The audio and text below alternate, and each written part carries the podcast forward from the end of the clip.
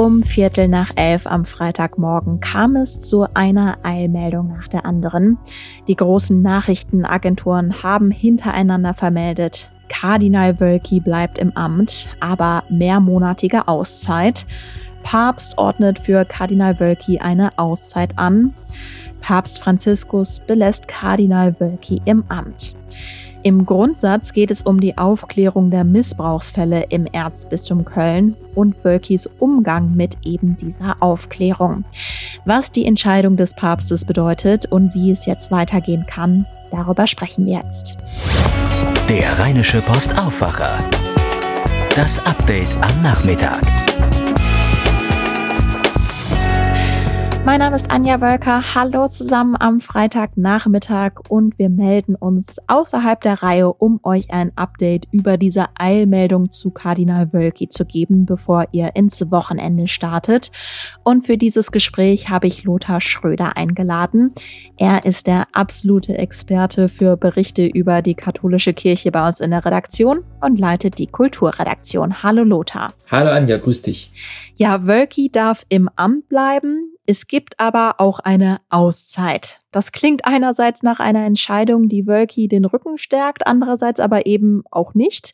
Wie muss man diese Nachricht denn jetzt einordnen? Ah, das ist wieder wie alle Meldungen aus dem Vatikan sehr deutungsfähig und äh, alle Leute interpretieren, dass jetzt manche sagen, es ist äh, eine Stärkung Wölkis, der nach dieser Auszeit, äh, das ist eine österliche Bußzeit, die geht bis März, äh, wieder äh, nach, äh, zum Erzbistum zurückkommen wird. Andere erinnern an den Fall 2013, 2014, an dem vom Niederrhein stammenden Bischof Theberts von Els, der in Limburg unter anderem größere Finanzskandale hatte und dem ebenfalls eine Auszeit gegeben wurde.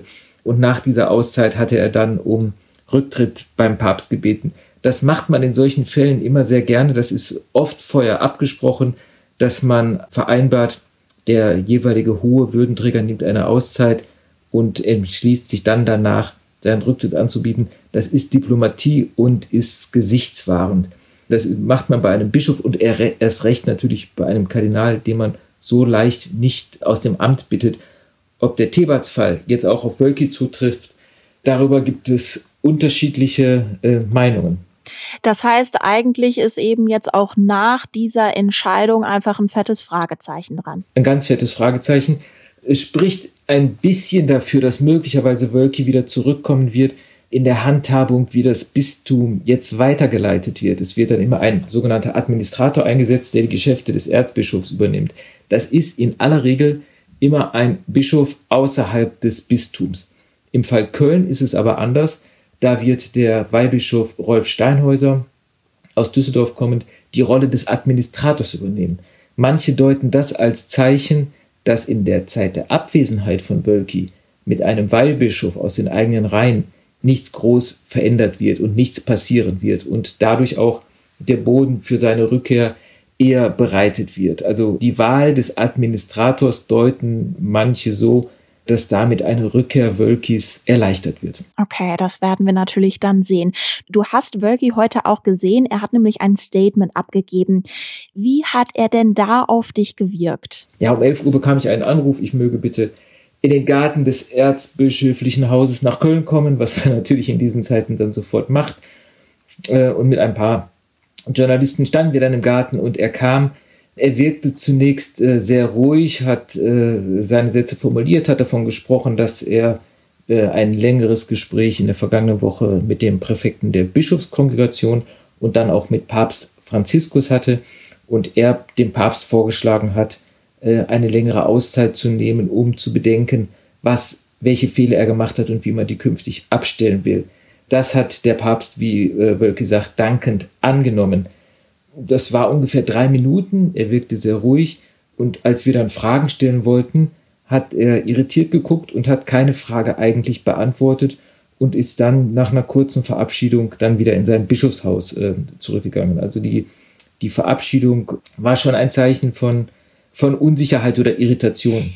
Ja, hören wir einmal rein, wie sich das angehört hat heute. Natürlich habe ich Fehler gemacht bei der Aufarbeitung. Ich habe Fehler gemacht mit Blick auf die Kommunikation. Und dafür übernehme ich selbstverständlich die Verantwortung. Das tut mir leid, das bedauere ich. Es tut mir insbesondere leid mit Blick auf die Betroffenen, von denen mir einige auch rückgemeldet haben, dass sie gerade dadurch erneut retraumatisiert wurden. Das tut mir aufrichtig von Herzen leid und weh. Das Ganze hat auch zu einer Vertrauenskrise im Bistum geführt. Auch das bedauere ich, insbesondere mit Blick auf die Menschen, die das in ihrem Innern verletzt hat, die mit Blick auf ihren Glauben womöglich auch ähm, verstört sind und Zweifel bekommen haben. Lothar, du hast natürlich jetzt auch Wölkis Mimik gesehen. Konnte man denn da irgendeine Form der Erleichterung über die Entscheidung des Papstes irgendwie erkennen? Nein, also es war eher, er war eher sehr angespannt, weil er natürlich auch nach den richtigen Worten suchte, wenn so, wenn ein paar Journalisten zuhören und es geht um um Fragen, wo äh, ein gewisser Zungenschlag auch eine Rolle spielt, äh, ist man schon sehr konzentriert und äh, in dieser Anspannung stand er. Also man sah jetzt auch kein Zeichen der, der Erleichterung oder so. Hm, verstehe. Ich habe vorhin schon mal nach ersten Reaktionen geschaut und gelesen, dass das Zentralkomitee der deutschen Katholiken die Entscheidung des Papstes kritisiert.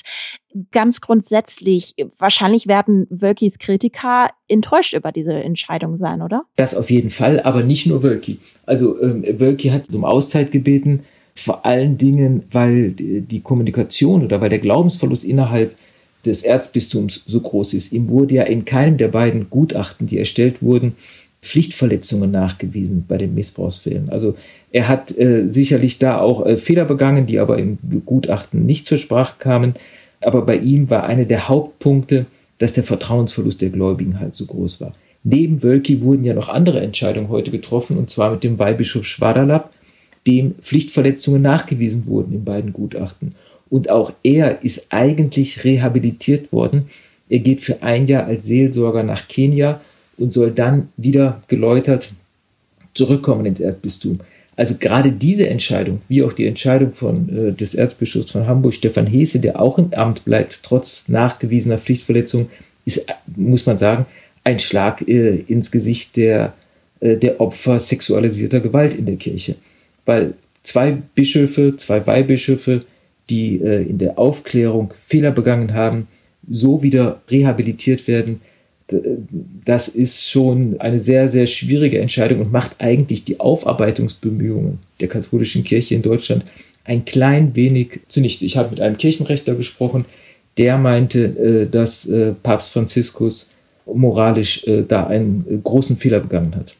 Und um jetzt vielleicht nochmal den nötigen Hintergrund zu bekommen, wie konnte es überhaupt dazu kommen, dass diese drei Fälle überhaupt, überhaupt auf dem Schreibtisch des Papstes gelandet sind? Also, das kann man doch nur als höchste Eskalationsstufe verstehen, oder? Äh, ja, das sind dann immer, wenn die Gutachten erstellt wurden, alle Fälle müssen nach Rom gemeldet werden. Und wenn Weihbischöfe Pflichtverletzungen begangen haben, dann wird auch immer Rom eingeschaltet und darüber äh, äh entschieden. Bei Wölki lag der Fall jetzt noch ein bisschen prekärer. Da sind ja im Sommer zwei päpstliche Abgeordnete, zwei Visitatoren für zwei Wochen nach Köln gekommen, haben sehr viele Gespräche geführt mit den Leuten des Erzbistums, unter anderem auch mit sehr vielen Leuten, die dem Erzbischof kritisch gegenüberstehen und haben einen Bericht dem Papst erstellt. Der lag aber jetzt auch schon ein paar Wochen in Rom und äh, Grundlage dieses Berichtes ist wohl die Entscheidung oder die, die Annahme äh, von Wölkis Bitten, äh, eine Auszeit nehmen zu können. Das Erzbistum Köln steckt ja schon lange in einer Krise und äh, du hast es gerade schon so ein bisschen angedeutet, aber äh, diese Krise zeigt sich ja auch darin, dass Ki Menschen aus der Kirche beispielsweise austreten. Inwiefern kann denn überhaupt jetzt so eine Entscheidung, die ja vielleicht dann auch mit so vielen Fragezeichen noch verbunden ist, etwas in dieser Vertrauenskrise bewirken? Das ist die große Frage. Viele reden jetzt von einer bleiernen Zeit die dem Erzbistum bevorsteht. Für die nächsten 10, 15 Jahre sollte Kardinal Wölki wieder in die Bistumsleitung des Erzbistums zurückkehren. Äh, es gibt auch einen Vorschlag aus den Reihen der Kritiker, der sagt, wenn der Erzbischof sich eine Auszeit nimmt, dann sollten doch bitte schön die Katholikinnen und Katholiken im Erzbistum sich auch überlegen, nicht auch mal von der Kirche eine Auszeit zu nehmen. Also die äh, Enttäuschung und Frustration ist äh, in, in vielen Kreisen momentan groß. Hinzu kommen aktuelle Zahlen.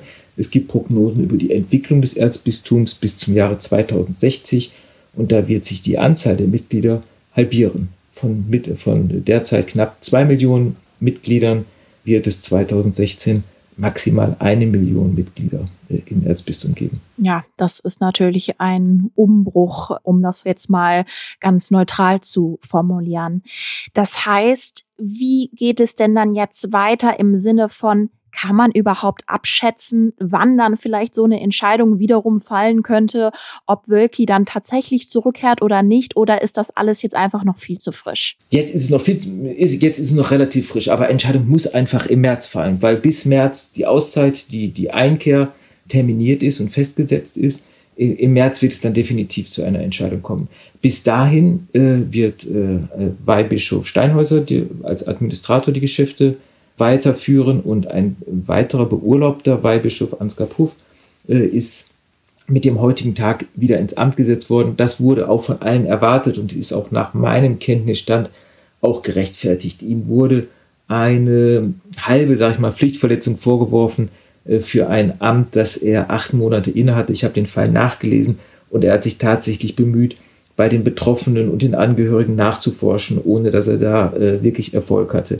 Also Ansgar Puff ist dann der einzige Weihbischof und äh, Steinhäuser wird die Geschäfte äh, leiten. Und wie gesagt, im März, spätestens im März, wird es dann definitiv entschieden werden, ob das Erzbistum Köln weiter Erzbischof Rainer Maria Wölki an seiner äh, Spitze haben wird oder ob es zu einer äh, Neuwahl kommt. Eine letzte Frage. Ich habe ja schon zu Beginn gesagt, dass du bei uns auf jeden Fall der Experte für Berichte über die katholische Kirche bist. Wie hast du das persönlich heute wahrgenommen? Hat dich das überrascht? Es war in den vergangenen Tagen, jeden Tag äh, gab es äh, immer wieder Meldungen, die durchgestochen wurden oder Hinweise, heute kommt eine Entscheidung. Also die Entscheidung stand einfach äh, im Raum.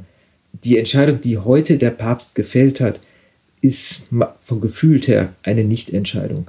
Also es wird jetzt noch mal einige Monate ähm, äh, hinausgezögert, ähm, um vielleicht einen Neustart zu wagen oder einen neuen Impuls zu setzen oder eine klare äh, Stimme zu erheben. Diese Chancen wurden alle nicht ergriffen, sondern das Problem wurde einfach jetzt weiter auf März geschoben. Äh, in der kommenden Woche wird in Frankfurt der synodale Weg mit der zweiten großen Synodalversammlung äh, weitergeführt, wo man über Reformen berät und in, in einer solchen Stimmung, die eigentlich sowas wie auch Aufbruch sein könnte, äh, wird in Köln im Moment die Uhr angehalten. Lothar, ganz herzlichen Dank für die ja, Hintergründe und deine Zeit. Ja, herzlichen Dank für die Fragen. Und das war unser Update am Nachmittag. Den Aufwacher, den gibt es regulär jeden Werktag pünktlich um fünf. Wenn ihr sagt, euch hat die Folge gefallen, dann abonniert doch gerne den Aufwacher Podcast. Das könnt ihr kostenlos machen in eurer Podcast App, zum Beispiel bei Spotify, Apple Podcast und Google Podcast. Gleich morgen früh können wir uns dann wieder hören. Dann schauen wir nochmal auf die Politik am Tag vor der Bundestagswahl. Mein Name ist Anja Welker. Bis dann. Mehr bei uns im Netz. rp-online.de